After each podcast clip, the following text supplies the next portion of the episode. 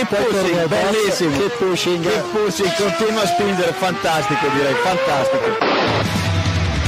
Go to the finish line, keep pushing. Don't worry, I'm pushing like a hell.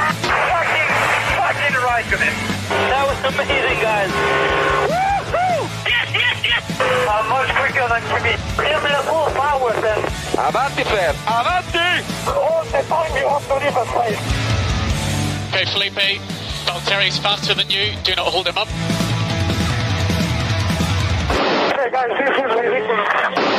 Buenas noches a todos. Estamos en el capítulo 325, el Gran Premio de Japón, Suzuka. Em, carrera más o menos entretenida, mm, ahora comentaremos, en la que Red Bull ya se lleva el título de constructores finalmente. En la foto no aparecía Pérez, pero bueno, eso lo comentaremos. a- bueno, de hecho nos lo comenta ya David Liart en el chat, eh, en el chat de Twitch en directo, que nos dice Buenas noches a todos, en especial a los que hayáis coincidido con Checo en la cola del INEM. Pues sé que ha coincidido ahora que nos lo comente porque tal vez esté ya por allí eh, Pérez. Y tenemos por aquí pues ya a los habituales, eh, Robe Montijo y Hola, buenas eh, David noches. Sánchez de Castro. Hola, hola. Y durante el directo esperamos que se una más gente, pero bueno, son problemillas que, problemillas que ocurren, Gente como de la calle. gente que entra en boxes y de repente tiene que salir 20 minutos más tarde, pues cosillas así también pasan aquí. Eh, ¿Qué os pareció la carrera de Suzuka? Carrera... madrugasteis, ¿no? Ambos. Entiendo que... Sí, no, no nos quedó más remedio, ¿no? Eh, tuvimos que madrugar y bueno, la carrera estuvo decente si le quitas que no hubo ninguna emoción por la victoria, ¿no? Eh, pero bueno, pues en la línea del resto de la temporada, si quitas a Verstappen estuvo bien. Bueno, y como iba diciendo, que ya va No llegando gente, ha llegado ya por aquí Diego. Buenas, Diego. Buenas noches. Eh, tu concepto de, de decente y el mío es diferente. Eso sí, me eché una siesta. fantástico. Pero, pero vamos a ver, pero ¿por qué te levantas para ver una carrera de, de Suzuka? Eso me pregunto yo también. ¿Por qué me levanto que- para ver una carrera de 2023? Sería la pregunta No, pero, correcta. pero Porque yo podría ser hemos- cualquier gran hemos- premio. Lo hemos hablado antes fuera de cámara y ahora yo os lo pregunto aquí delante de la cámara. ¿Por qué gente que sois aficionados os levantáis a ver la carrera? Yo no lo entiendo, no lo puedo entender. Bueno, en mi caso, porque por cuestiones que no vamos, en las que no vamos a entrar, o la veo en directo o no tengo opción de verla. Tienes opción. No te preocupes. Ah, vale, no- vale, diré vale. opciones. Pero ya me Si ese es el problema, no te preocupes, eh, Diego. Y- No, pero joder, pues eh, yo imagino que la gente del chat aquí también que lo comente, pero yo creo que mucha gente aquí se levantó a verla y le gusta levantarse a verla. A mí me viene muy bien porque me levanto a ver la Fórmula 1 y como que ya tienes el domingo por delante, ya dices, bueno, ya he visto esto, ahora ya a vivir el domingo. Y no sé, ni, ni siesta eché. Yo soy, estoy todo. O sea, a mí me parece bien las carreras de mañana. Es decir, pero a una hora decente. Lo de Suzuka es un puto infierno. Es decir, Además, además de que fue absolutamente, eh, diría, anticonstitucional incluso, que en mi cabeza la, la carrera no debería ser antes que la clasificación, aunque siempre es antes que la clasificación, pero como que las que son a las 7 de la mañana me revientan mucho más. O sea, el sábado, por ejemplo, me levanté sin mayores problemas, pero el domingo fue un infierno. O sea, el domingo me levanté casi con la vuelta de formación ya en marcha. Vale, O sea, las que- carreras de Fórmula 1 son a las 2 de la tarde y la clasificación también. Todo Bueno, lo que Japón, se era- salga en Japón eran, de ahí- en Japón eran las 2 de la tarde. 2 de la tarde horario europeo. Todo lo que se salga vale. de ahí es anticonstitucional y merece pena de muerte. O sea, fin. Bueno, mira, nos lo dice. Salvo eh, honrosas excepciones, como puede ser Australia, Brasil. que bueno, que tiene Australia, que como primer gran premio de la temporada te levantas con ganas. Brasil, que tiene su encanto por aquello de que también es la última de la temporada y venga, va, y siempre pasan Y cosas. que puedes pero, secuestrar a alguien. eh, ¿sabes? Pero, que, bueno, sí, a ver, cositas, pero. Bueno, Pero, esas el- el truco, el truco es el que nos dice Sergio Juárez, que nos dice, es mejor no acostarse. Y ya está. Ya no tenemos edad para eso. Sí, te iba a decir, Sergio, creo que creo que vives en otra, en otro rango de edad de- que nosotros.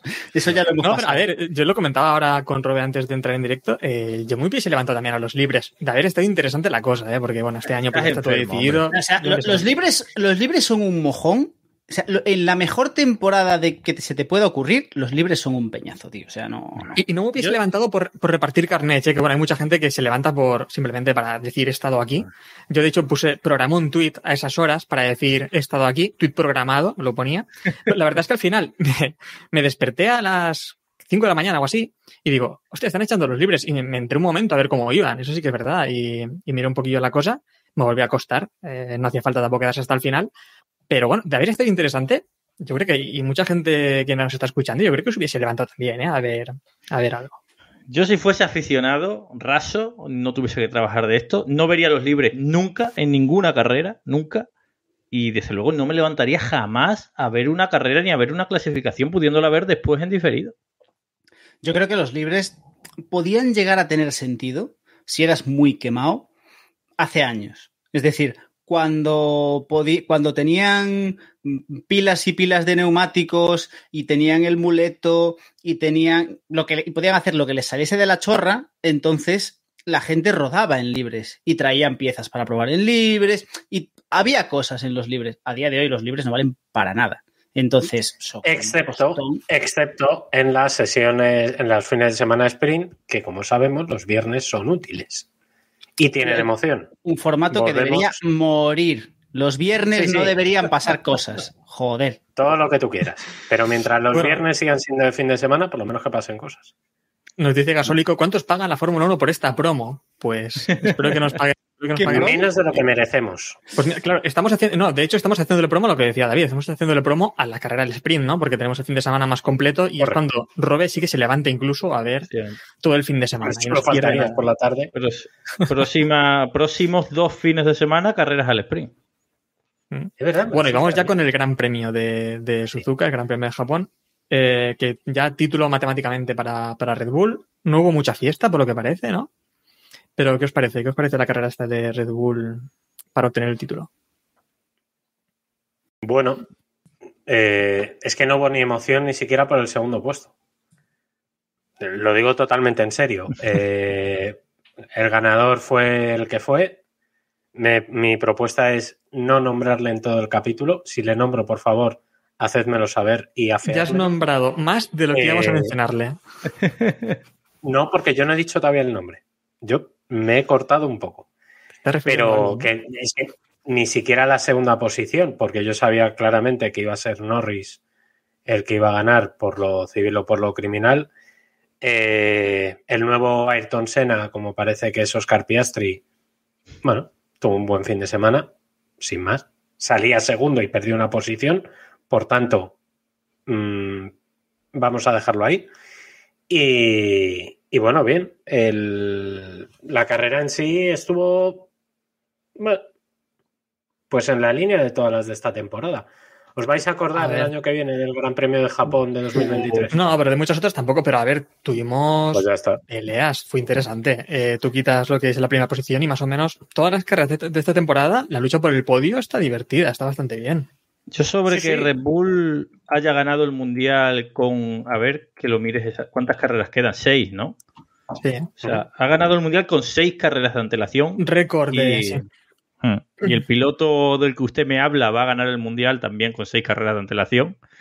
Eh, no, como dijo una vez un sabio, no puede saber igual. O sea, no, o sea, dices, no hubo fiesta. Es que, es que no, ¿qué fiesta va a haber? ¿Qué fiesta va a haber? Si tú ya sabes que vas a ganar el mundial desde que empezó la temporada. O sea, no, no, a mí no me saldría celebrarlo, no digo que estés triste, pero no me saldría fingir que estoy súper eufórico por algo que ya sabía que iba a pasar. O sea, no estoy eufórico, eufórico estaría en 2021. Esto ya sabía que iba a pasar. Es como cuando vas primero de la liga a tu equipo y lleva 20 puntos de ventaja y al final gana la liga. Bueno, si ya lo sabía, llevo tres meses sabiendo que iba a ganar. Claro, y es que además también nos unimos a que son al final 15 años en los que llevan ganando dos equipos. Eh, bueno, Brown sí. GP, ¿no? Los de Barclay al final, eh, después se convierte en Mercedes y, y Red Bull. 15 años que no ha ganado ningún otro equipo, entonces. Pero bueno, pasaron cosas. Eh, Sergio Pérez es ya bicampeón del mundo. No sé si lo habéis visto, alguno lo ha titulado, lo ha titulado así. También lo es Fisichella, por lo tanto, y, Botas es, es cinco veces campeón del mundo. Y Felipe Massa, ¿no? ¿Qué os pareció Uf. la carrera de. ¿Quién quiere empezar con Pérez- esto? Os Lo de Pérez, eh, lo digo con total sinceridad y sin ánimo de troleo, o no todo. hay que echarle de Red Bull. Sí, O sí. sea, el contraste es tan bestia. Yo creo que es, ahora mismo, fijaros que hay, hay varios equipos en los que el contraste entre el líder del equipo, mm, me viene a la cabeza Aston Martin, y el segundo eh, es notable. Pero es que yo creo que la diferencia entre eh, que hay en Red Bull es tan radical. Yo no recuerdo que Vettel arrasara de esta manera a Weber, ni Verstappen a Ricardo, que no lo hizo, a- o a, o a, a la, Albon, Albon a a- Gasly, a con toda esta tropa. O sea, la diferencia es. A ver, yo creo que es una combinación de una combinación de, factores. Por un lado, tenemos a Verstappen en estado pleno de forma. Por otro lado, tenemos a Red Bull con uno de los coches, con el coche más dominador que han tenido en toda su historia, probablemente. Y no sé si más o igual que los mejores Mercedes, porque bueno, es cierto que todos sabemos que Mercedes jugaba mucho más a, al despiste y se dejaba y se dejaban caer de vez en cuando para que la cosa no fuese tan exagerada, cosa que Red Bull no hace porque no, no pueden, y menos aún con esta bestia.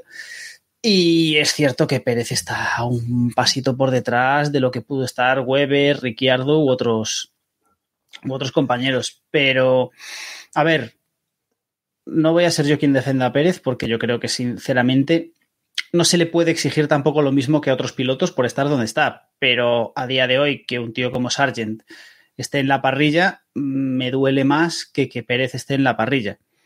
Eh, digamos, si los cortamos por el mismo rasero, ¿qué pasa? Yo no le voy a exigir lo mismo al segundo piloto de Williams que al segundo piloto de Red Bull.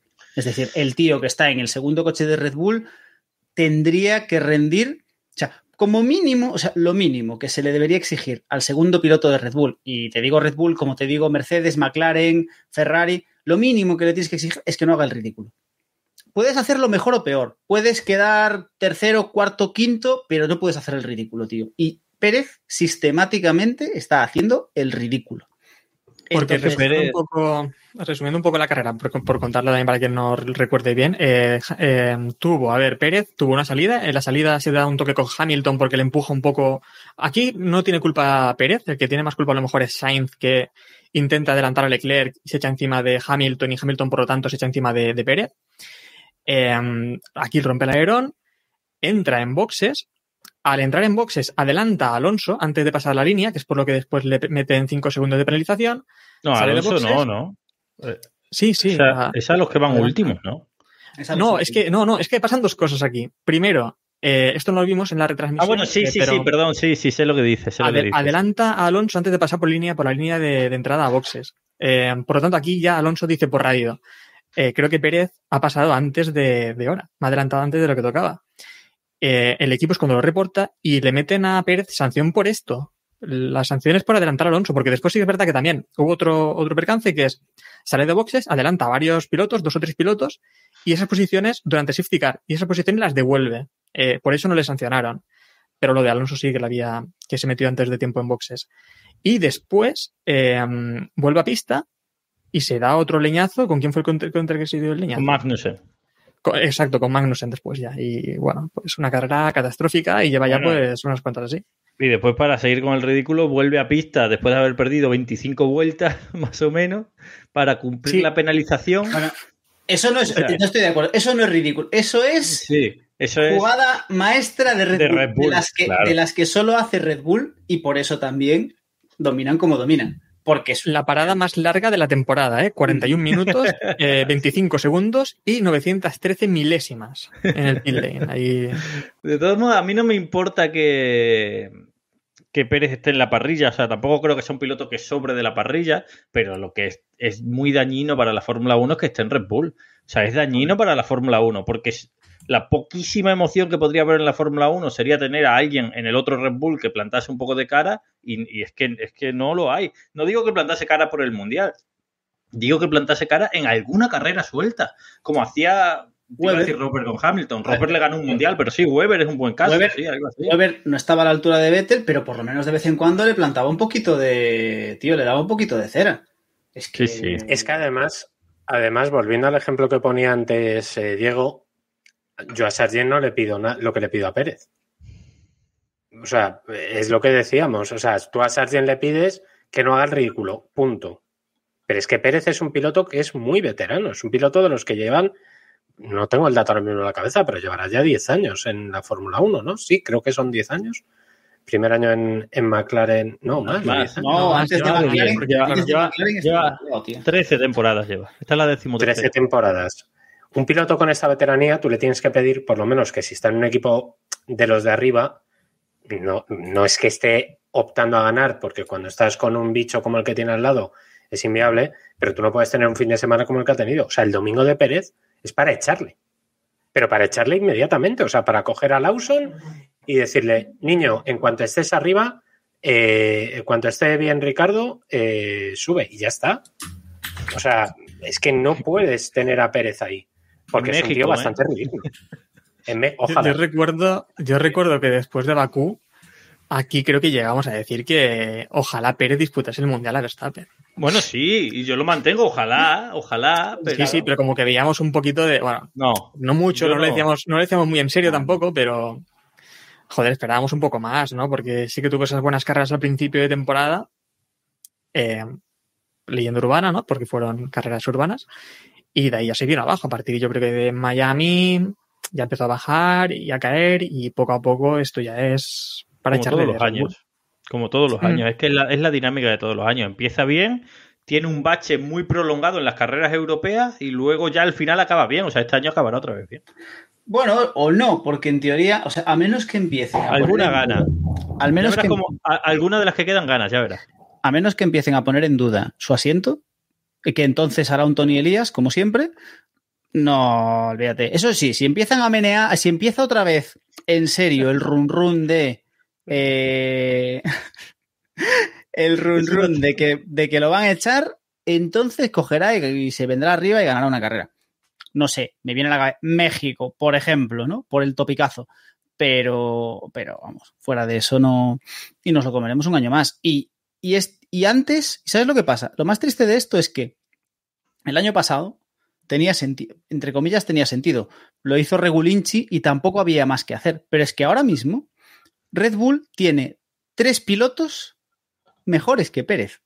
O sea, por primera vez en años, Red Bull tiene tres pilotos que puede, o sea, tiene pilotos suficientes para tener una alineación decente en Toro Rosso y, y meter un segundo piloto en Red Bull. ¿Por qué narices no lo hacen? Es decir, La cosa es, si nos lo recordaba Pedro Portero también por el chat, que ha salido hoy Pérez diciendo que, bueno, que 2024 puede disputar el Mundial a Verstappen.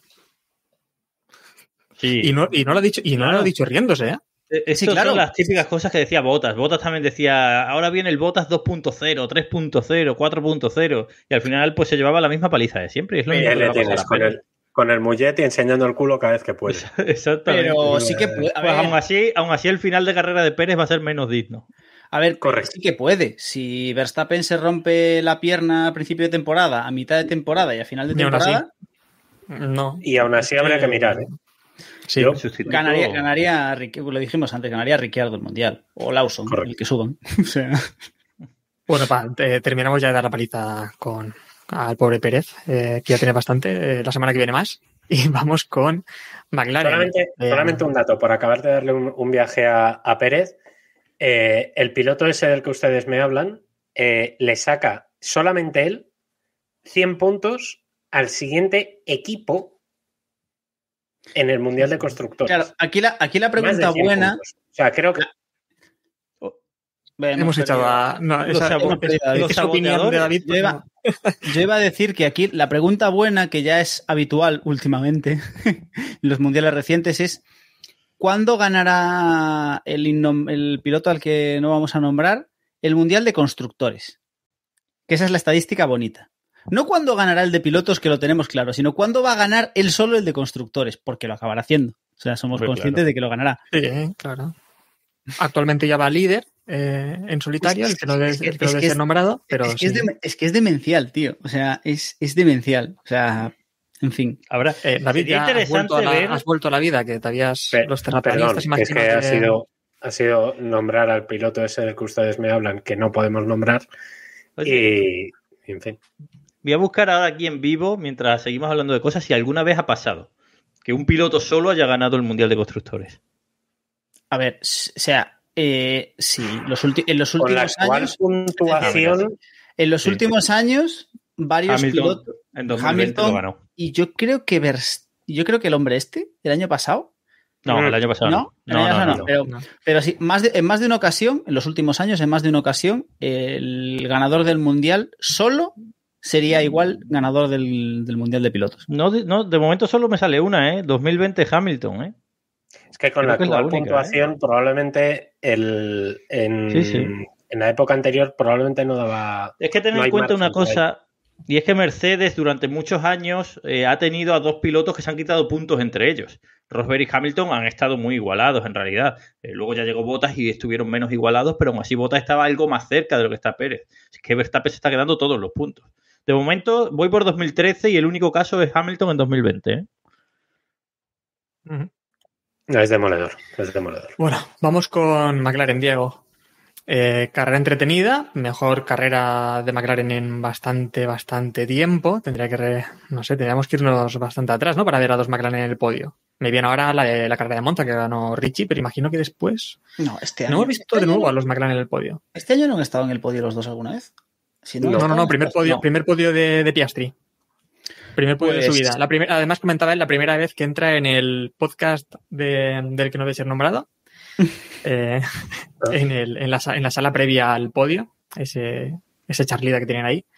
Eh, pero sí, primera vez que Piastri sube, sube al podio. A ver, yo Y sin la madre en el, en el circuito. La madre de Piastri, descubrimiento tuitero galáctico. ¿eh? Una cosa, Sí. ¿podemos confirmar que la madre de Piastri no es un troll? Que ya no lo sé. Joder, Héctor, ¿qué más da, tío? ¿Qué más da? El relato es cojonudo. Nos da igual si es la madre o no. Es una señora He inve- o un he paisano que se hace ¿eh? pasar por la madre de Piastri.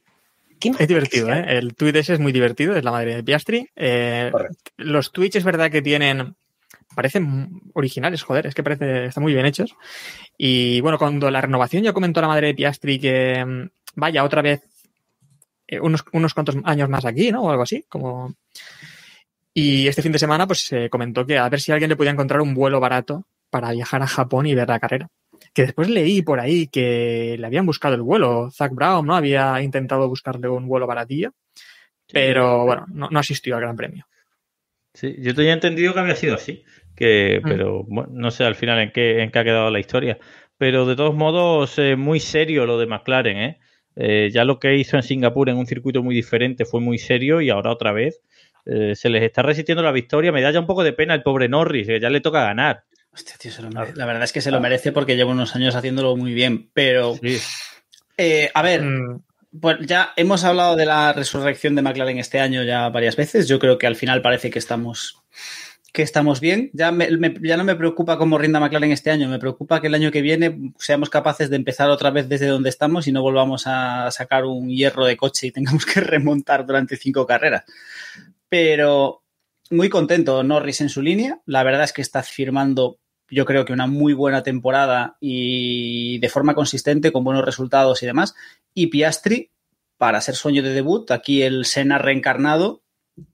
Pues hombre, si quitamos un poco de delante esas expectativas que algunos intentaron vendernos de que iba a ser aquí, no sé, el Verstappen, pero mejor. Eh, yo creo que está firmando una temporada muy buena, está haciendo buenos resultados, ha conseguido un podio. Antes de hoy, o sea, antes de este Gran Premio, había tonteado con el podio en varias ocasiones, ha hecho buenas clasificaciones.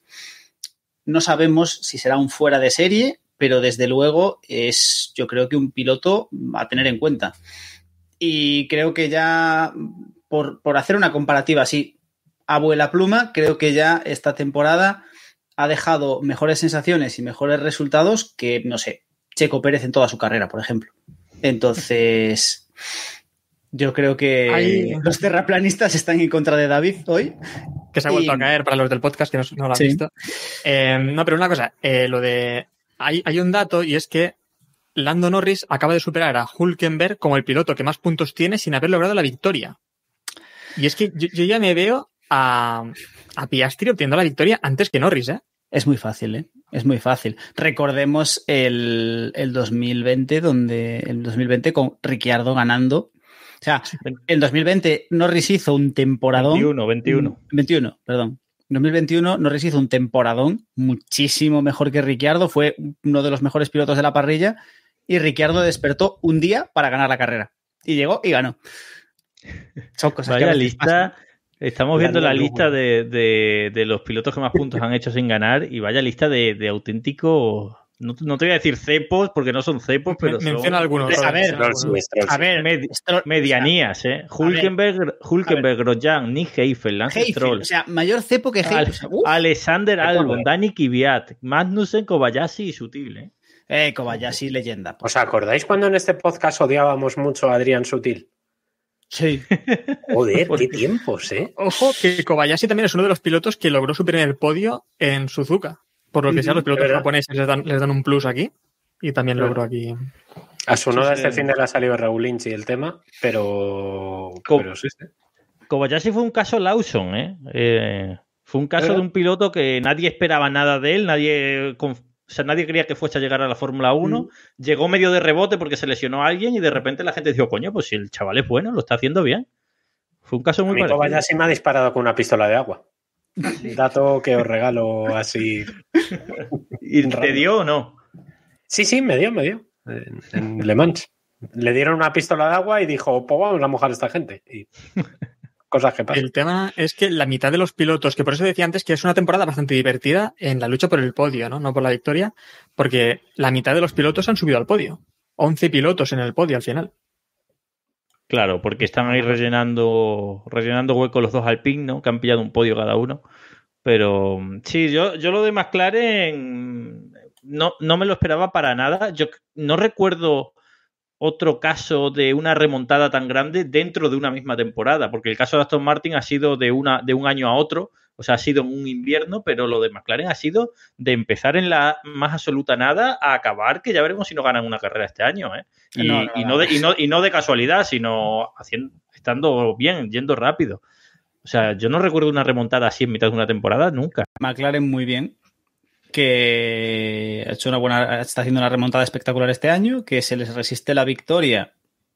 Parece. Yo, yo no creo que, vayamos a ganar una carrera, ojalá. Pero veo muy complicado que Red Bull rega- entregue otra carrera. Eh, David se ha obsesionado por caerse hoy. Y, y no sé, creo que poco más que decir. Creo que lo están haciendo todo mm, en términos generales bien, están firmando muy buenas carreras, sus dos pilotos lo están haciendo muy bien. Y el problema está en que mientras Red Bull siga en este plan, eh, no, tenemos, no, hay, no hay mucho que hacer. Otra batallita, no sé si tenéis algo más que comentar de McLaren, porque otra batallita fue la de Ferrari y Mercedes. Eh, carrera bastante divertida aquí, mm, sobre todo con Sainz, ¿no? Que tuvo ahí. Bueno, pasaron cosillas. eh, hay gente que dirá que Ferrari la cagó con la estrategia, y seguramente sois todos, pero yo creo que la estrategia fue bastante buena en realidad, porque recordemos aquí. Sí, claro. Acabaron los dos pilotos. Bueno, no, pero estuvo bien la cosa.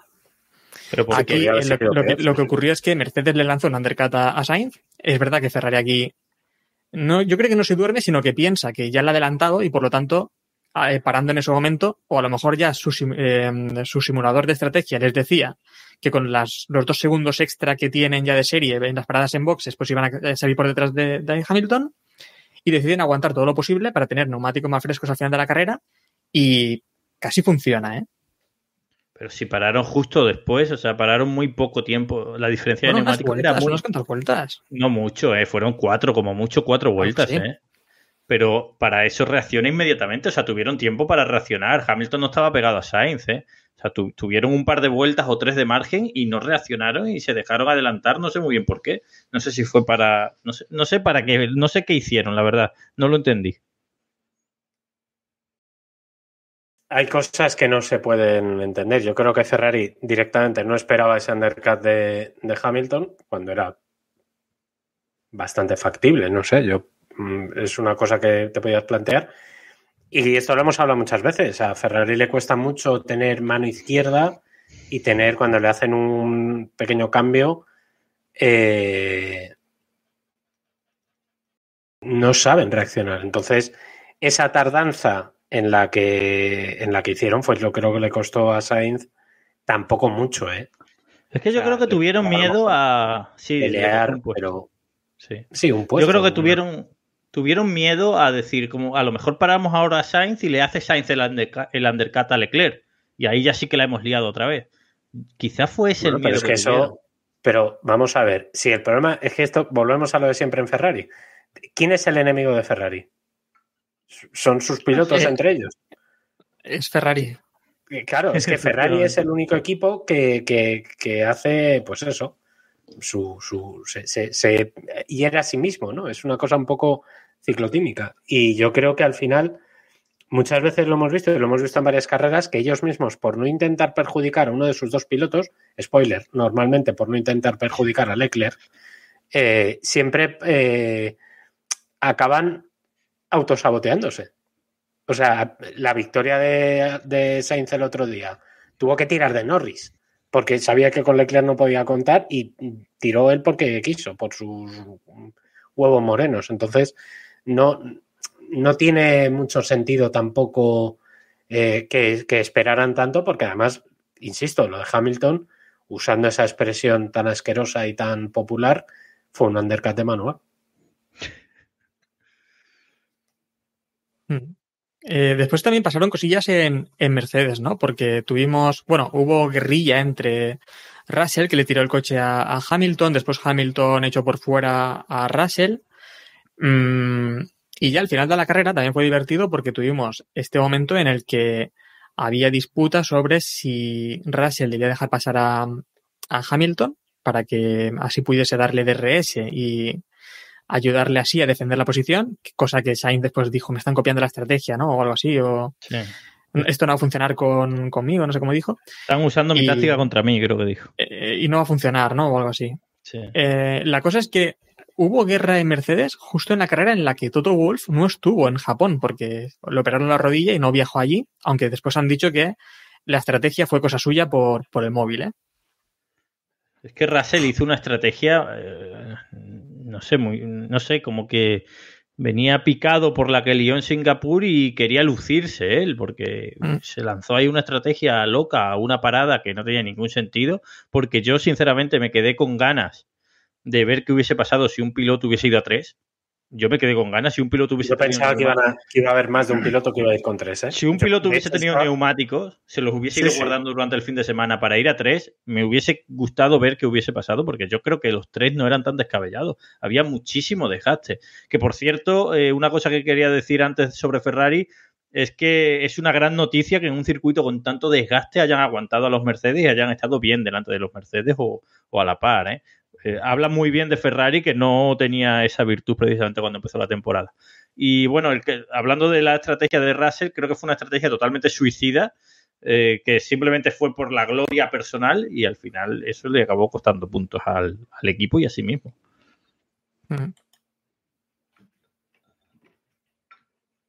Bueno, si queréis decir algo más sobre la guerra en Mercedes y, y Ferrari. Y que, los, y que los coches son muy grandes. De verdad, se- se- en este circuito se nota más que en ningún otro. Con los trechos que es el circuito, se nota muchísimo que los coches son enormes. En el adelantamiento que le hace Hamilton a Alonso en, 100 en 130R, lo comparas con el famoso adelantamiento de Alonso a Schumacher y es que es, es demencial la diferencia. Son enormes estos coches, no caben en este circuito ya. Es que van a tener que dejar de ir a Suzuka porque es que no caben los coches casi. Pero bueno, tuvimos Bueno, una carrera al menos, eh, lo que decía también Robin, ¿no? que le gustan los circuitos así reviradillos para que tengamos lucha en pista, porque otra vez vimos que el DRS no fue decisivo en los adelantamientos, no tanto como en otros sitios, ¿no? Entonces esto también estuvo, Sí. estuvo divertido. Y pasamos ya a Fernando Alonso, que, bueno, pues eh, tuvo un fin de semana mm, más o menos así.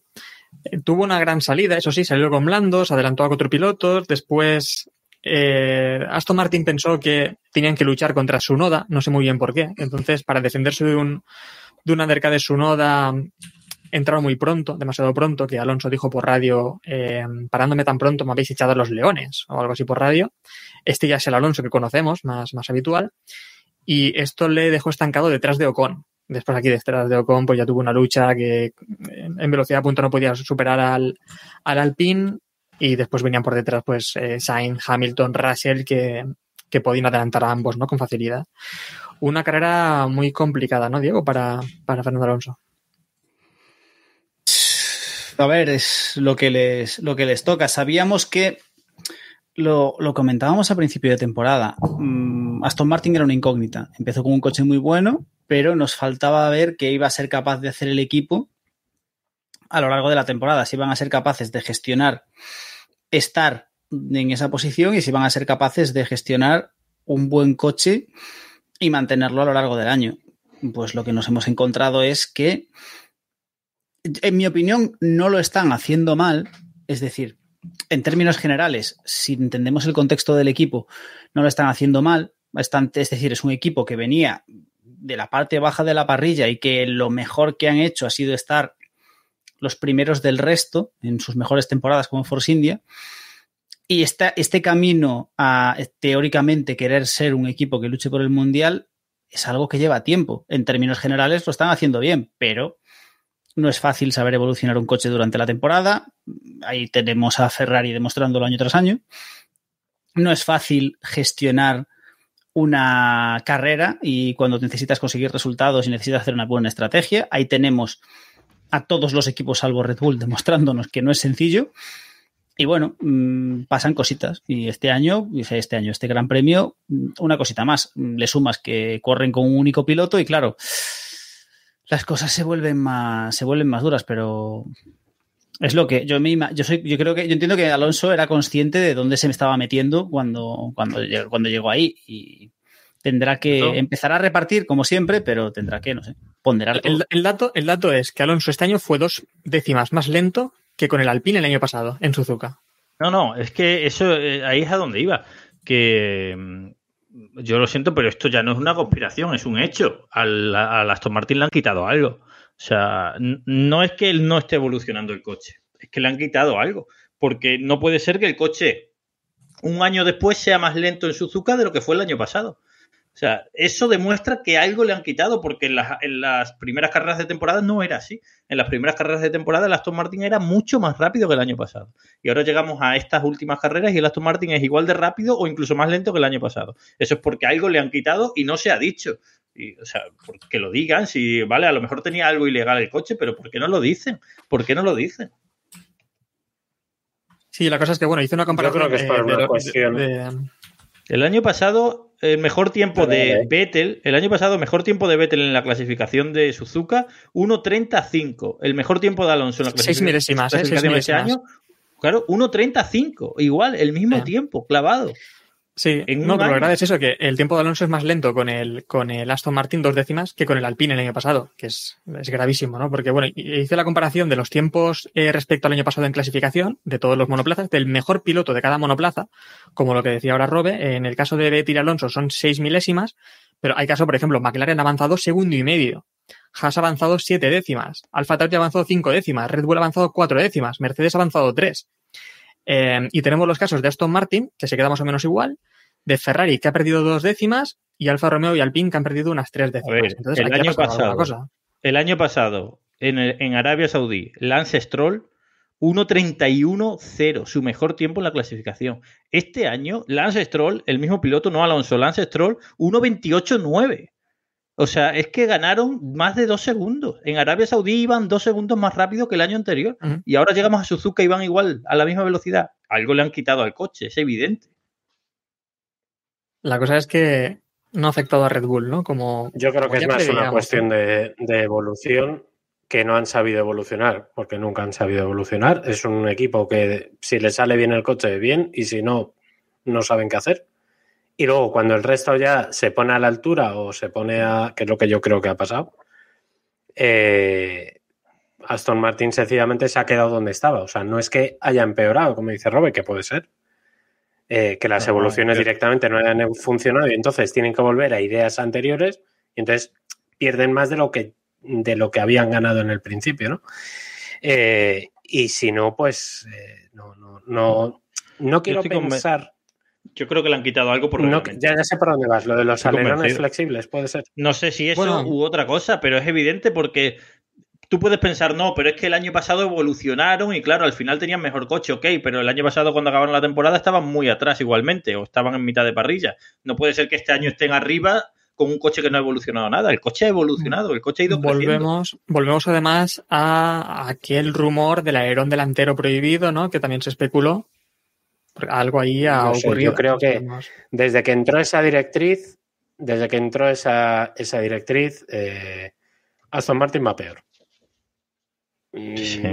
No sé si es, es el motivo, si es otro, si es que.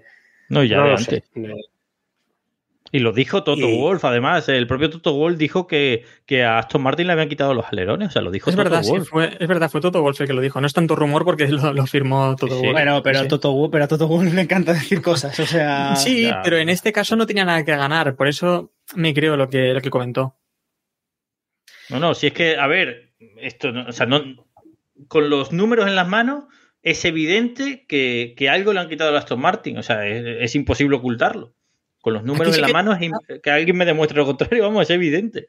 Aquí sí que hay una cosa que no me gusta nada y es estos últimos años, eh, cómo reacciona la FIA, ¿no? Porque, vale, prohíben cosas, hacen cosas, pero no dicen el qué, no, no informan al aficionado, ¿no? Lo, lo vemos desde el motor de Ferrari, eh, que no sabemos qué ocurrió con aquello, no sabemos ni qué es lo que Bueno, Ferrari hizo mal, bueno, hizo incorrecto. Aquello, aquello, de hecho, fue bastante peor porque confirmaron que, que habían llegado a un acuerdo con Ferrari, Mm. pero no dijeron en qué consistía ese acuerdo. Claro, que es como no dijeron ni el acuerdo ni lo que haciendo mal Ferrari, ni, ni dijeron nada. Entonces, correcto. Correcto es, hemos llegado a un acuerdo porque hemos encontrado algo. No os decimos ni lo que es ni el acuerdo que es. Entonces, que ahí fue cuando el, el 2010 y, bueno, en 2020, el año de la pandemia, Ferrari estuvo hundido. Mm. Sí, pero por eso que estamos entrando en una dinámica en la que la. CIA eh, de repente prohíbe cosas, no informa y entonces ves cambios en los equipos que muchas veces pues no es imposible de comprender, ¿no?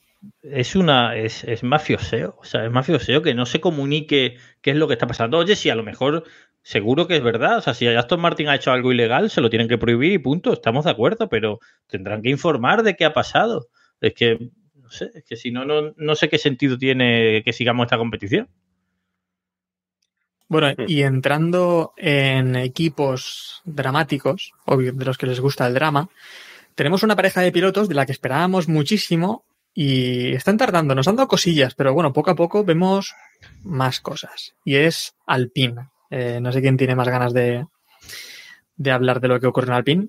Eh, bueno, la cosa es que Esteban Ocon es el que eh, deja pasar a Gasly para que atacase a Alonso y en esto, pues que al final de la carrera le hicieron devolver la posición, ¿no? Y al no conseguir adelantar a Alonso. Eh, la cosa es que Gasly estaba bastante enfadado porque Ocon estaba por delante.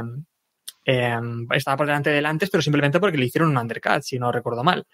Entonces el cabreo era evidente. Y al final de la carrera le vimos ahí gesticular bastante en el en onboard.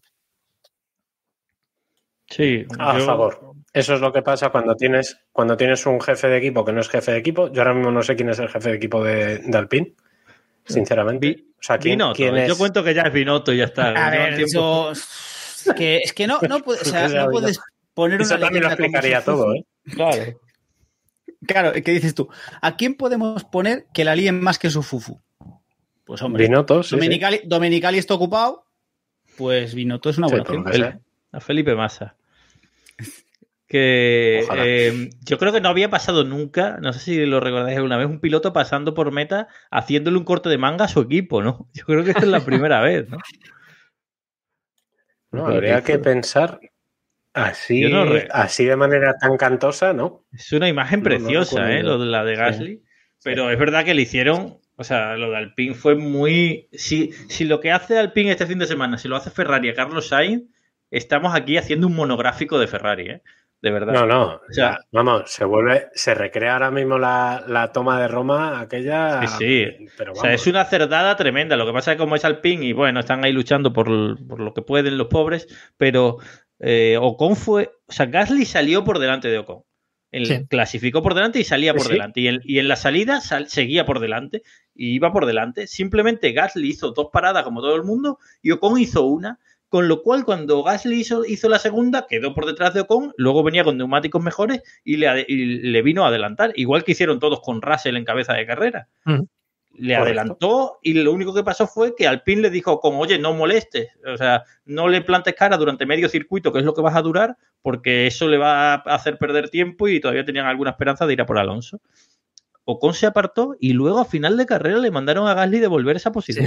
Cuando Gasly lo hubiese ganado igualmente, pero sin ningún problema, sin ningún problema lo hubiese ganado. O sea, había mucha diferencia de neumáticos. Sí, fue una acertada. Y que además Fue es una- absurdo, desde el punto de vista del equipo, es absurdo meterte en esos fregados, porque tú ya sabes, o sea, es, es un ejemplo de mala gestión de personal, ya no te digo mala gestión deportiva, porque tú sabes que el, el pasado que tienen Ocon y Gasly, tío, no te metas en ese fregado. ¿Qué más te da si, si el punto al equipo no, no cambia? A Ocon le debe estar sentando como una patada en el culo que Gasly esté por delante. O sea, Gasly está por delante en el Mundial, lleva ocho puntos más y a mí me está gustando más el Mundial de Gasly que el de Ocon.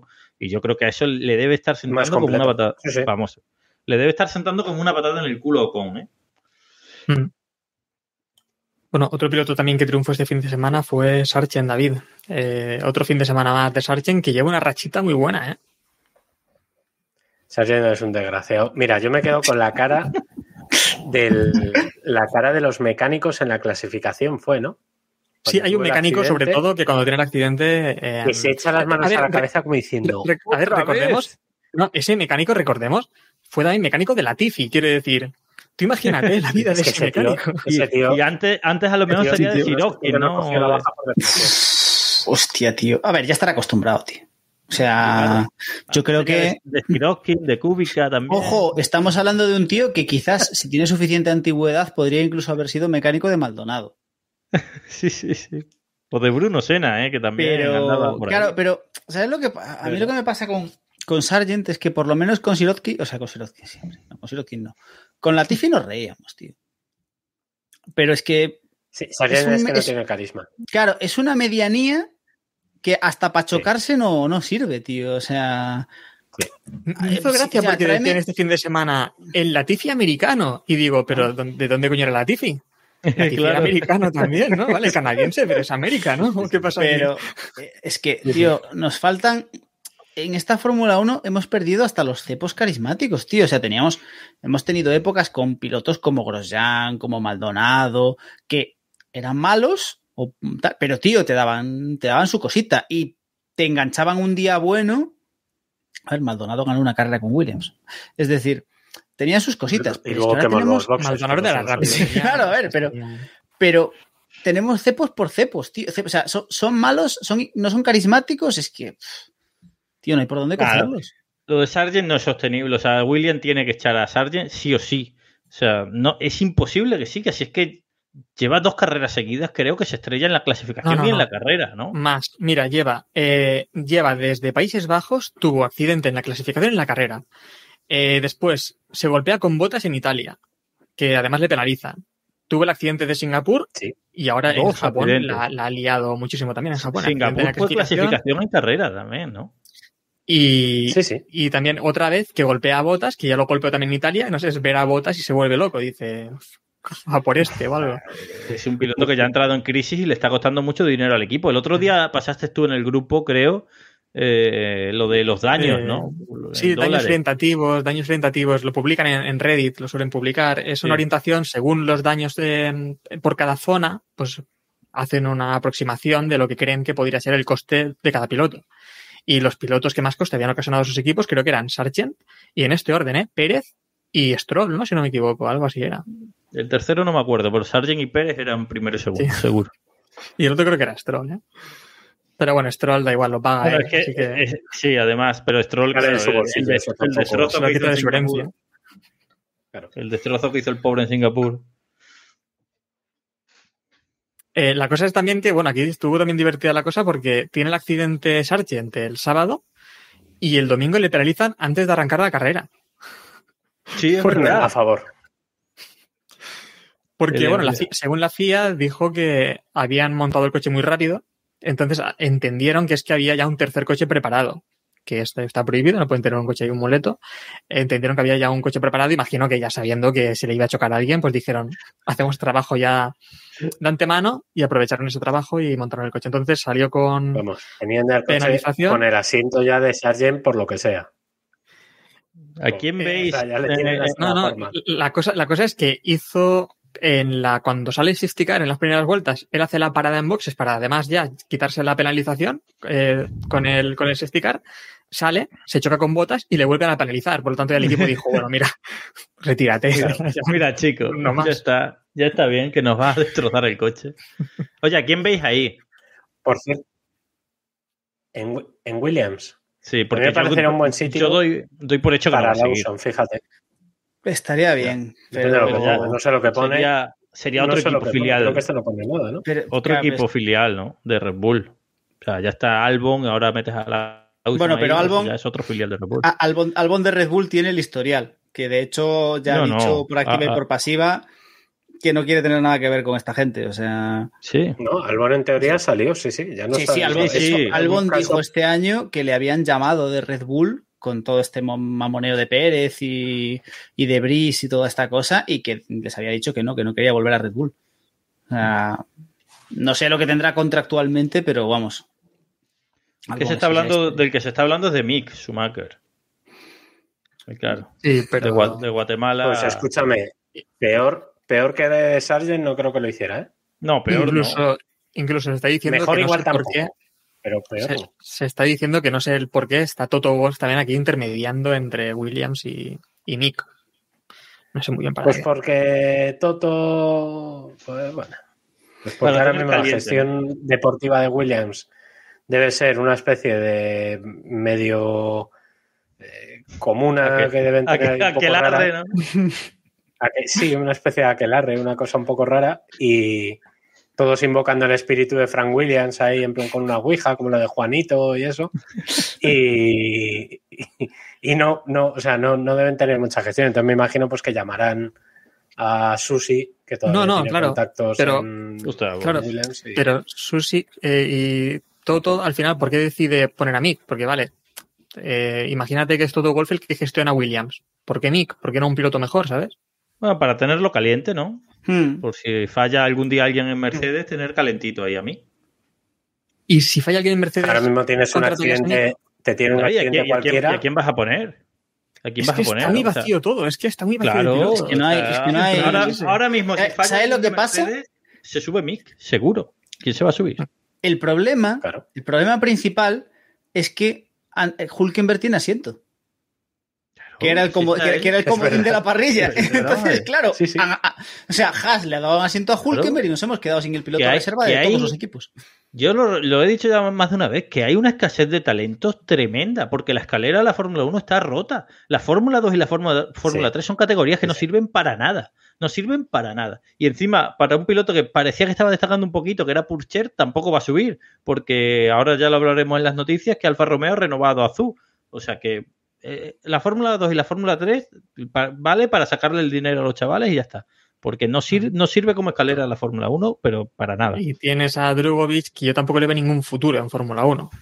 Entonces, Pues si Drugovic ya será además. O sea, Drugovic no es joven, ¿eh? Yo creo que Drugovic. sí, me refiero de los, de los que están en la 20. estela, de los que están en la estela que le tenemos ahora en Aston Martin. em, pero es que no hay nada más. es un Bueno, año y mayor yendo- ¿eh? Yendo ya con Bueno, las mira, noticias, 23 años tiene Drogovic. Sí, sí. Casi nada. cerrando el Gran Premio y yendo ya con las noticias, eh, tenemos por lo que comentaba Robe, que hemos tenido ya cierre de algunos equipos. Eh, tenemos ya confirmados a Sunoda, Richichi y Zu para 2024. ¿Qué, ¿Cómo veis esto? ¿Qué le debe. Sí. ¿no? Que salió esta ¿Qué, le, qué le debe Red Bull a su noda? ¿Por qué sigue? ¿Por qué sigue su Eh, noda? ahí, hay, ahí hay algún trabucazo de. ¿Cuánto? de onda. ¿Cuánta? Es la cuarta temporada, ¿no? Ya. Y No, ahí sigue. tercera, ¿no? Bueno, el- pero la O sea, que ha renovado es la cuarta. tercera. La que ha renovado es la cuarta. Y ahí sigue. Y, A la cuarta. y- pero por, pero por, y además ya tienen a otro piloto que es Lawson que lo está haciendo bien. ¿Por qué sigue su noda? Entiendo que lo de Honda les, les ha pillado mal o algo ya con la renovación hecha, pactada o algo. Lo de Lawson Sí, les ha pillado, creo yo, con... Sí. Yo lo de su noda empiezo a pensar que, pa- que Honda tiene que pagar algo. O sea, Sí, Honda creo- que está ahí de patrocinador tiene que pagar a- algo. abaratan que- motores y demás, O- alguna cosa No, así, porque seguro. los motores ya no son de Honda, ¿no? O sea, Bueno, eh, tenían bueno, un pacto, esto- imagino, antes de... ¿Hay, Por hay eso- algún acuerdo? Pero las pegatinas de Honda siguen saliendo, que hubo una época que dejaron de salir y luego volvieron a salir y es porque entraron otra vez como patrocinadores, digamos. Entonces, yo creo que Honda quiere que ese piloto se quede porque no está haciendo nada destacable para quedarse. La cosa es, Honda tiene pegatinas, A pero mí- tiene la presentación vía Ford. Sí, sí, sí. Es maravilloso. A mí lo que me más, más que lo de, más que lo de Sunoda, que tiene que haber algo contractual, yo estoy con, con Robert, no, no es normal.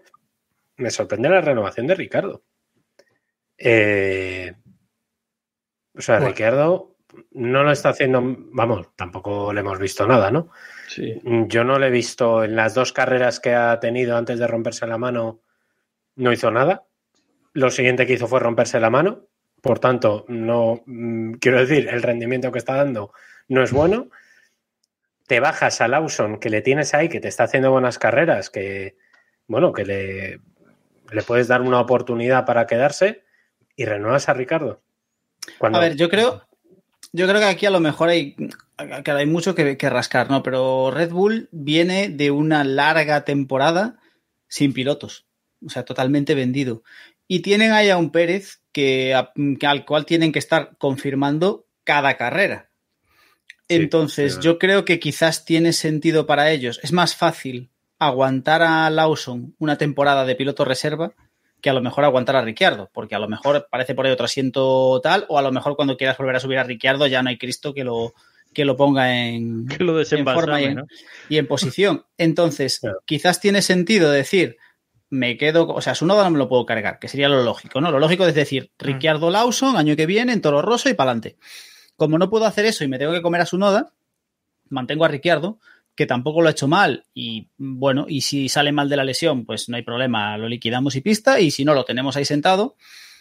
Si, y finalmente, si hacen algo con Pérez, pues pueden subir a Ricciardo. Es que- Espero que suban a Ricciardo, porque subir a Lawson es quemarlo tontamente, ya deberían haber aprendido esto. no estoy de acuerdo, hay que subir a Lawson. No, no puedes Queremos subir a Lawson. espectáculo. No puedes, tío, tenemos a Albon. El ejemplo es Albon. Albon es un piloto. Ya, ya, sí, ya. Sí, no, no. y- y sí, Ga- sí, y entiendo Gasly. perfectamente. Subes Pero a, Gasly es más tepo que subes Albon, a. Lawson, Pero No subes sé a Lawson ¿eh? y, le, y le destrozas la carrera al chaval, si estoy de acuerdo. Claro, es que no tiene sentido. La jugada es subo a Ricciardo, que si lo hace bien le plantará cara a Verstappen y si no lo hace bien, pues tampoco pasa nada. Peor que Pérez no lo va a hacer. Eh, y le doy un Bueno, bueno. a Lawson, le doy un añito a Lawson para que se ruede en Toro Rosso, por lo menos un añito, tío. Para que coja soltura, para tal, y para Pero- ver si realmente hay ahí piloto. Pero o es no. que esa es la cosa, eh, Diego. Yo, por esta maniobra que han hecho, yo eh, pienso que cuando Pérez se vaya, que imagino que después de 2024 ya se irá, cuando acabe el contrato, no creo que le renueven otra vez. Por favor, Red Bull, no le renovéis otra vez. Nah, Eh, yo creo que Red Bull con esta, con esta con este movimiento descarta subir a un canterano, digamos, o a un chaval de. Bueno, chaval o a Ricciardo. no descarta subir. cartera. Claro que descarta subir a nadie de Alfa Tauri y van a salir al mercado a por alguien, porque si no, hubiesen puesto Yo- a Lawson a correr A este ver. año. yo creo que Red Bull quiere fichar. no, a ver, Es claro, Robe está claro lo que quiere. Robe está claro, y lo hemos hablado también aquí. Eh, forzar a Liberty, for- que Liberty fuerce, perdón, a Red Bull a que fiche un piloto bueno que le pueda poner en aprietos o al menos competir un poquito con, con Verstappen. Yo, No, pero lo yo que quiero creo decir que es que Bull Red Bull ahora mismo, Red Bull ahora mismo ya sabe que en 2024 va a perder a Pérez. Espero que lo sepa. En 2024 y para 2025 se va a tener que buscar a alguien. Eh, yo creo que ya Red Bull sabe a estas alturas que ese alguien no va a ser su noda. Seguro que no va a ser su noda. Y si pones ahí a Ricciardo es poner a otro parche. Igual que Pérez es un parche, pues Ricciardo es otro parche. La, la esperanza blanca era Lawson. La esperanza de decir, eh, bueno, a lo mejor este chico sí que da la talla, pero para eso le tendrías que haber dado el 2024 en Alfa Mm. Tauri. Y luego ya, si da la talla, subirlo en 2025 a Red Bull. Si no hacen ni siquiera ese movimiento, es porque tienen totalmente descartado hacer nada con Alfa Tauri y cuando se vaya eh, Pérez irán a por Norris y punto, o a por quien sea. Yo estoy convencido. Es que, es que eso es lo que voy. Yo creo que. Yo estoy convencido de que Red Bull quiere fichar a, no, a Norris o a Russell o a Leclerc. No creo que a Leclerc, pero bueno. Yo creo que Red Bull quiere fichar a Norris. Lo que pasa es que la cosa debe estar complicada. Y no sabemos si Norris está interesado en meterse en, esa, en ese berenjenal. En cualquier caso, yo creo que Red Bull tiene muy claro, o sea, tiene el ojo muy echado a alguien. Y entonces su plan A es. El año que viene. Marco tiene el ficho- ojo echado, sí. El Helmut Marco tiene el ojo echado a muchos lados. De hecho, lo tiene Por- echado, echado a dos por, lados por- distintos. por este tipo de cosas se están cancelando a mucha gente últimamente, Sí, ¿eh? así que pero- comentarios que Pero el caso es que Red Bull tiene echado el ojo a alguien, entonces su estrategia está basada en eso. Es el año que viene me como a Pérez, el año siguiente Pérez a su casa, ficho a Norris o a quien sea que tengan en su cabeza. Si no me sale, ficho a Norris y pongo a Lawson en Toro Rosso. Y le damos recorrido. Si no me sale bien, subo a Ricciardo, pongo a Lawson en Toro Rosso. O si lo de Ricciardo sale como el Cristo, pues me la juego con Lawson directamente. Pero yo creo que toda la estrategia obedece, obedece a eso. Obedece a tener a Ricciardo calentito para todo esto. Aún así, yo sigo sin terminar de creerme que el año que viene mm, Pérez vaya a seguir en Red Bull. Es que me cuesta mucho creer que vayan a mantenerlo ahí con el rendimiento que está teniendo. Y, Eh, yo creo decir, que incluso, incluso él Sí. también está flipando con, con esto, ¿eh? Sí, sí. Dice, no, no lo comprendo, no, no sé. Ya, pero ya a estas alturas, ¿a quién pone? A Ricciardo. No, nos dice a Ricciardo, o sea, Cao- a jugar- o sea, lo tienes perfecto, subes a Ricciardo y dejas a Lawson en pero, pero estamos en Viendo, Ric- viendo facilísimo. Richardo cómo salió de McLaren, es que no te va. te estás- nos estás quitando un problema para meterte también en otro, que a lo mejor es que. Nos dice Caox eh, 98, además, el rumor ese que hemos visto estos días también, que Lawson eh, le han asegurado que, vale, el año que viene estará de probador, pero que para 2025 tiene sitio en. Tiene sitio, tampoco han dicho dónde. En Adidas. En De Adidas. aquí a 2025 pueden pasar Sí. a saber. Igual Que me hace, me hace gracia lo de. Adidas, porque entiendo que Adidas se mete aquí porque dice, claro, como Alfa Tauri es una marca de ropa que vende tanto, voy yo, voy a meterme ahí también, ¿no? De marca de ropa en marca de ropa de ese equipo. Claro. Eh, bueno, y también lo estabais comentando, eh, la otra renovación, que a lo mejor apuntaba también Diego a Norris, a Red Bull por eso, es que han renovado eh, a Piastri en McLaren hasta 2026. Bueno, pero eso era más lógico, ¿no? Sí. Sí, Mm. no tienen, no tienen sea, una opción mejor. A ver, la noticia No es que Piastri, mejor, es un chaval joven que la noticia es que Piastri lo confirmó que era así, que sí que se había desarrollado, porque bueno, ya sabemos que a Piastri tiene sus riesgos. Pero de hecho, Piastri no acababa este año. O sea, No. acababa el año que viene y aún así ya han anunciado que lo renovan dos años más, que es una táctica muy McLaren. Ya lo hicieron con Norris, la de renovarle muy a largo plazo por si, por si acaso luego se arrepiente. Efectivamente. Espero que Piastre haya sido un poco más espabilado y sí que haya dejado por ahí alguna klausulita para, para escaparse si la cosa se complica. Eh, Bueno, con, con, con Pérez también le renovaron por varios años en McLaren. Y con Magnussen, ¿no? sí, bueno. No sé. Pero que te eche, que te eche el equipo porque no te quiere suele ser más sencillo que marcharte tú si tienes una oferta de un equipo mejor. Entonces, entonces por eso, por eso lo decía. No sé, yo creo que en el caso de, Red Bull- de McLaren me parece una jugada inteligente. Creo que ahora mismo McLaren tiene muy complicado competir por cualquier piloto mejor de los que ya tiene eh, en la parrilla. Es decir, o mucho cambia la situación de McLaren o ninguno de los que están a día de hoy por encima de Norris y Piastri va a aceptar irse a McLaren. Entonces, bueno, asegurar esa bueno, alineación. Tampoco hay tantos, ¿eh? Por encima de Norris. y Piastri. No, no. Pero no, pero vale, pero los que está, pero eso te digo, o sea, ¿de ¿qué tenemos? Verstappen, no, eh, Russell, Hamilton, Sí. si queremos lo- Leclerc, que yo no lo Sí, pondría, hombre, pero Leclerc por delante de Piastri seguro. bueno, hoy- pues hoy por desde hoy. Piastri, venga, va, lo acepta- aceptamos barco. Y Sainz también, y vaya. Sainz, y Sainz, venga. Y Alonso. A- no, tre- tres Media veces no, ya. por favor, o sea, ya nos lo hemos comido dos veces, ya tres veces, que lo aguante otro, tío, que lo aguante otro. O sea, Y de todas Entonces, formas, pues- este fin pues de con- semana con también- Andrea también Estela ahí, cuidado. McLaren a- que digo que han, han fichado a, a- joder, no me acuerdo ni el nombre, Hirakawa creo que es, Ah, sí. eh, piloto de Toyota, Mm. de vamos, el canterano de Toyota que, sube- que subieron para sustituir a Nakajima, El que hizo, el, que hizo Tipo el de trompo, ese. Ese, el que hizo el trompo. Que le Es que con esto ya se resume un poco Sí, y ya está. Todo. Y, o sea, echaron a Palou, o vamos, a Palou se autoechó Sí. Eh, para subir a este, que bueno, que en fin, tampoco. Bueno, Zach Brown fichando gente, ¿no? Que esto es así. es- Efectivamente. cada Sí, semana, ha habido- pues, lo de, lo de, lo- sí. De Palou es un poco, es una, es una pena, con, tal y como está el, la parrilla que yo creo, no sé hasta qué punto Palou ha jugado bien, ha jugado bien, sus cartas, porque el año que viene evidentemente no había sitio, pero, pero no sé. A Palou está, también le dijeron y de repente fichan a Piastri y dice, oye, ¿esto qué? No, no Ya lo digo. que a, a lo que se refiere Diego es que si Norris se marchara a Red Bull, pues hay ahí un sitio hueco en. O, McLaren, o- no necesariamente en. McLaren, eh, pero no sé. Tengo la, se- o sea, mi sensación al menos es que es que se ha es que ha renunciado ya. Como que ya, o sea, como que lo intentó y, Sí. lo ha, y ha renunciado. Sí, a mí me, a mí me da pena, eh, pero yo también creo que ha renunciado. Me da pena porque va muy sobrado en la IndyCar. O sea, cualquiera que siga la IndyCar se da cuenta de que este hombre va muy sobrado allí.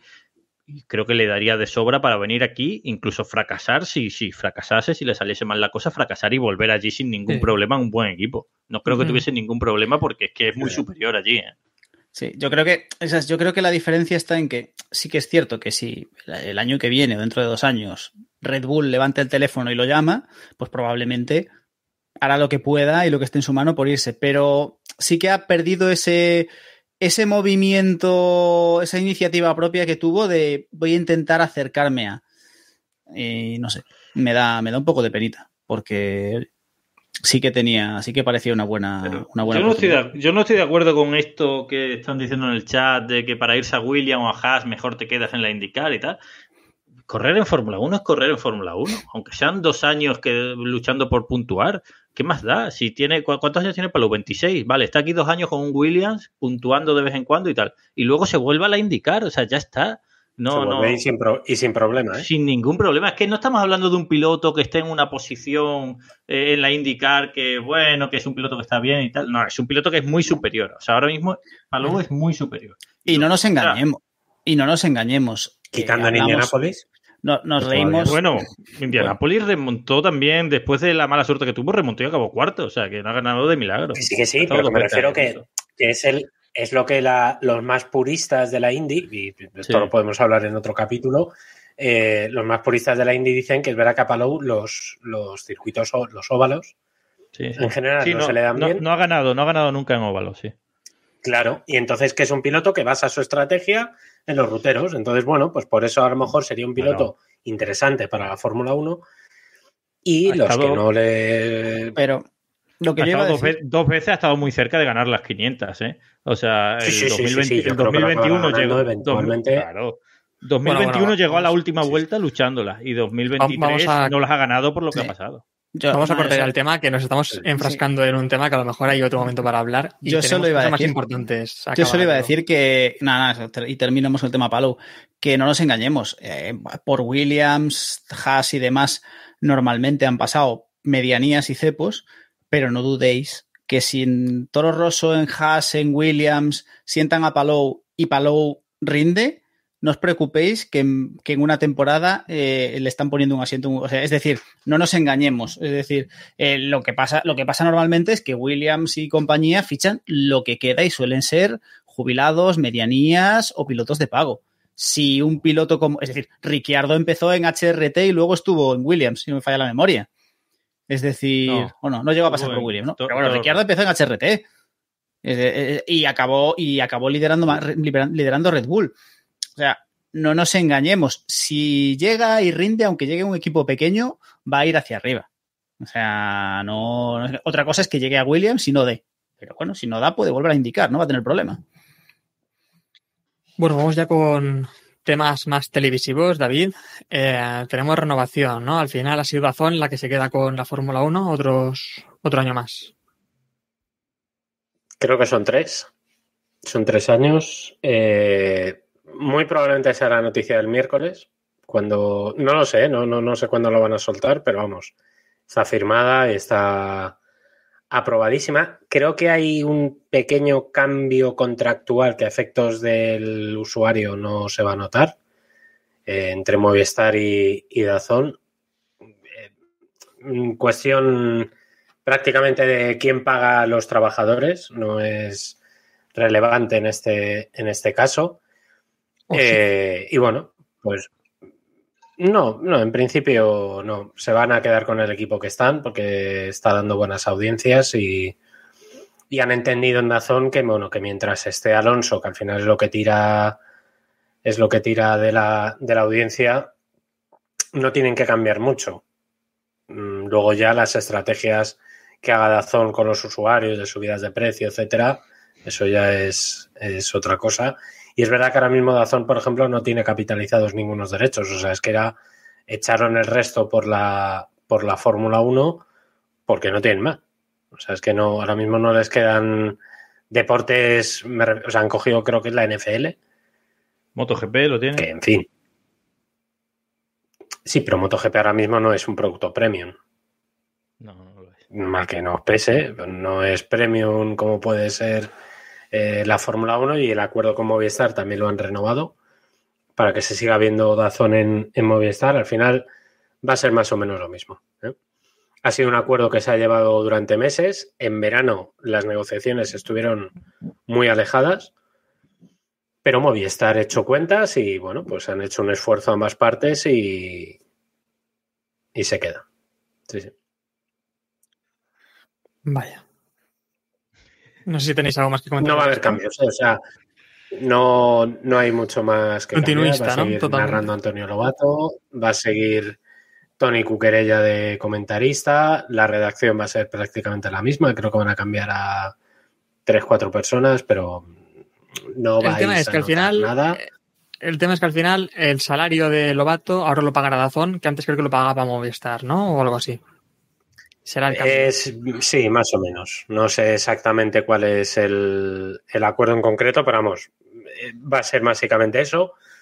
Ha habido gente, por ejemplo, que ha pedido más libertad, porque antes, para que os hagáis una idea, eh, la colaboración que hace Lobato con Radio Marca y con la COPE, pues antes en Dazón, digamos que lo veían un poquito mal. Ya este año mm, Lobato exigió que, que le dejaran colaborar con, con otros medios, entonces han llegado otros mm, miembros del equipo y han dicho, oye, queremos hacer lo mismo. Cu- Cuestiones muy menores, o sea, no es relevante para, para el, el producto Fórmula 1 que, que va a ver el espectador. Y bueno, creo que van a intentar meter un poco más de, de mm, Twitch y cosas de estas, pero vamos, no, no os liéis, que va a ser lo mismo. Tienen Otra trabajo. cosa. La oferta. Keep Pushing todavía no ha llegado, ¿eh? O sea, por aclararlo a nuestros oyentes. O la hemos desestimado, también te digo. En la siguiente renovación ya veremos. Pero ahora mismo no. No, pero Robert, estaba diciendo David que en Dazón veían mal ¿no? lo, lo- lo de la colaboración de, de Lobato en COPE. Eh, ¿Hay alguien más que vea esa colaboración de forma negativa? Que no lo, que ojo, no lo tiraron, o sea, no lo, no lo frenaron, ¿eh? O sea, no directamente le dijeron, oye, esto igual choca un poco, tal, Ya. y digo, Lobato, o la gente con la que negoció, dijo, ya, ¿y Juanma Castaño qué? Y Efectivamente. Ah, sí, yo voy por otro sitio. se callaron todos y, que-. Sí, al pare- No, no, sí, yo sé por dónde vas, porque vas porque al parecer Juanma Castaño desveló el otro día en el partidazo, se llama el programa, ¿no? El partidazo.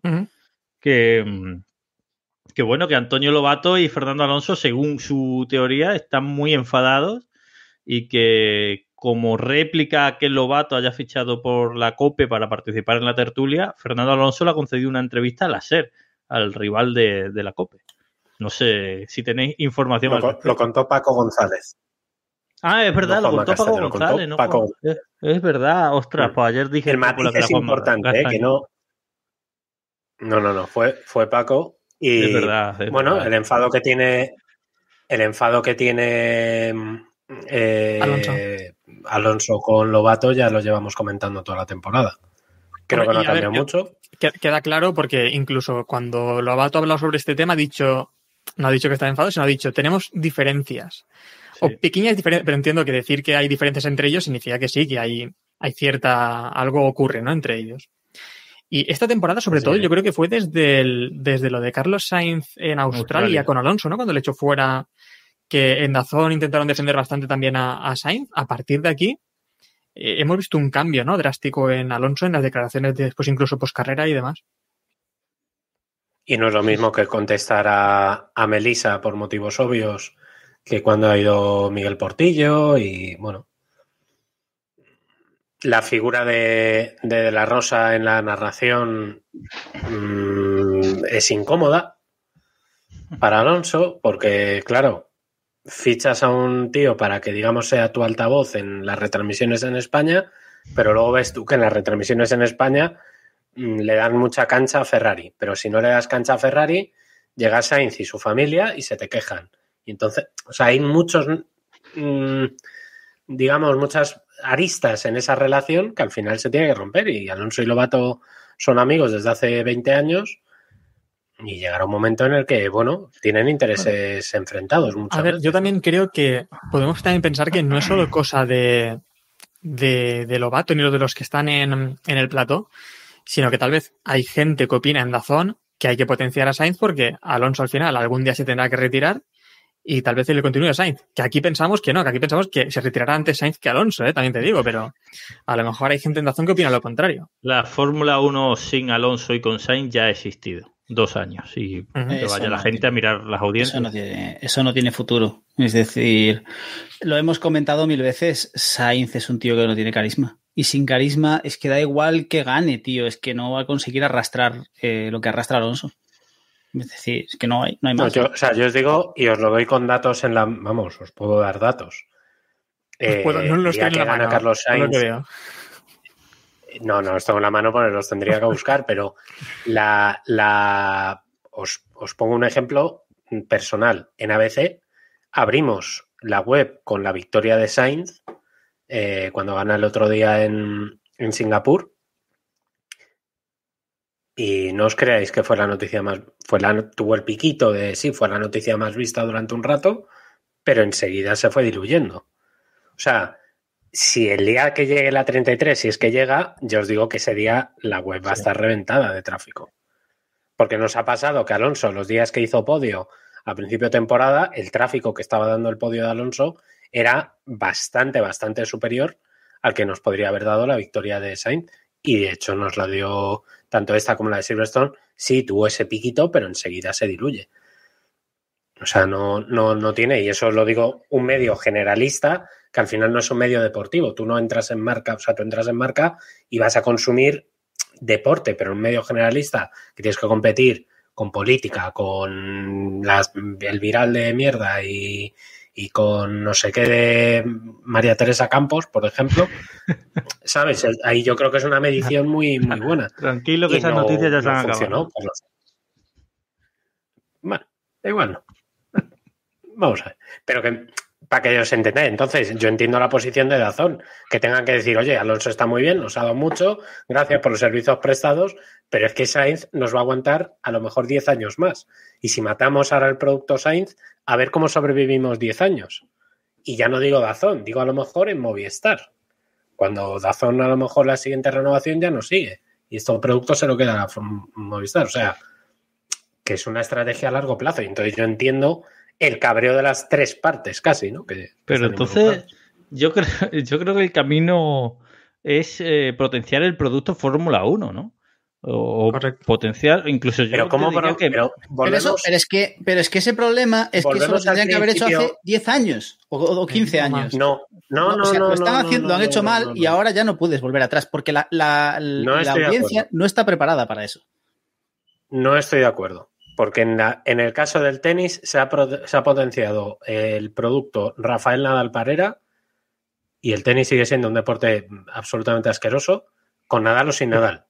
O sea, no, no nos vale. No. pero, No, pero bueno, en el momento en el que se vaya Nadal, otros- la gente sí en- se queda con el tenis. En el momento en el que se vaya Alonso no lo tengo claro. Y yo creo que no es por el producto eh, Fórmula 1, porque volvemos al principio del podcast.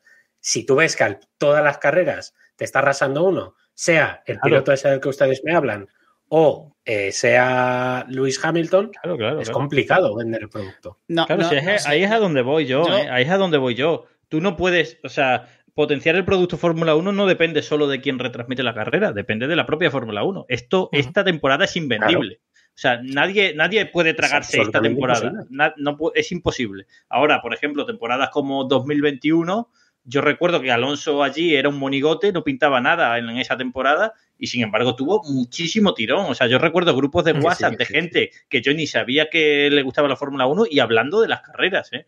O sea, y fue 2021, Sí, sí, sí, pero claro, la Fórmula 1 tiene que poner un poquito de su parte. Y los aficionados, los que vamos de puristas de no, el pop, no, la igualdad, no, que gane Red Bull con 700 segundos de ventaja. Pues luego no os quejéis y vais a Montmeló cuando ya no esté Alonso y hay tres personas en las gradas, porque es que esto es No, infumable. no, no, es eso estaría infumable. guay. Cuando, O sea, cuando ya no estemos con el calendario, ni esté Madrid, ni no tengamos Fórmula 1 por aquí, ¿no?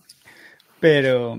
En Madrid No sé, va a haber Fórmula 1 con Alonso, sin Alonso, con la madre que lo parió. Oye, hace Y tiempo que no se habla de eso, ¿eh? ¿Qué pasa con eso? Es que ya se han acabado las elecciones. Estamos ahora mismo en otro asunto. Estamos en otra agenda política ahora mismo. Bueno, bueno, bueno. Entonces, te- Pero la- el proyecto sigue, ¿eh? Sí. Tengo, además, hasta, eh, hasta este las verano. me- elecciones, David.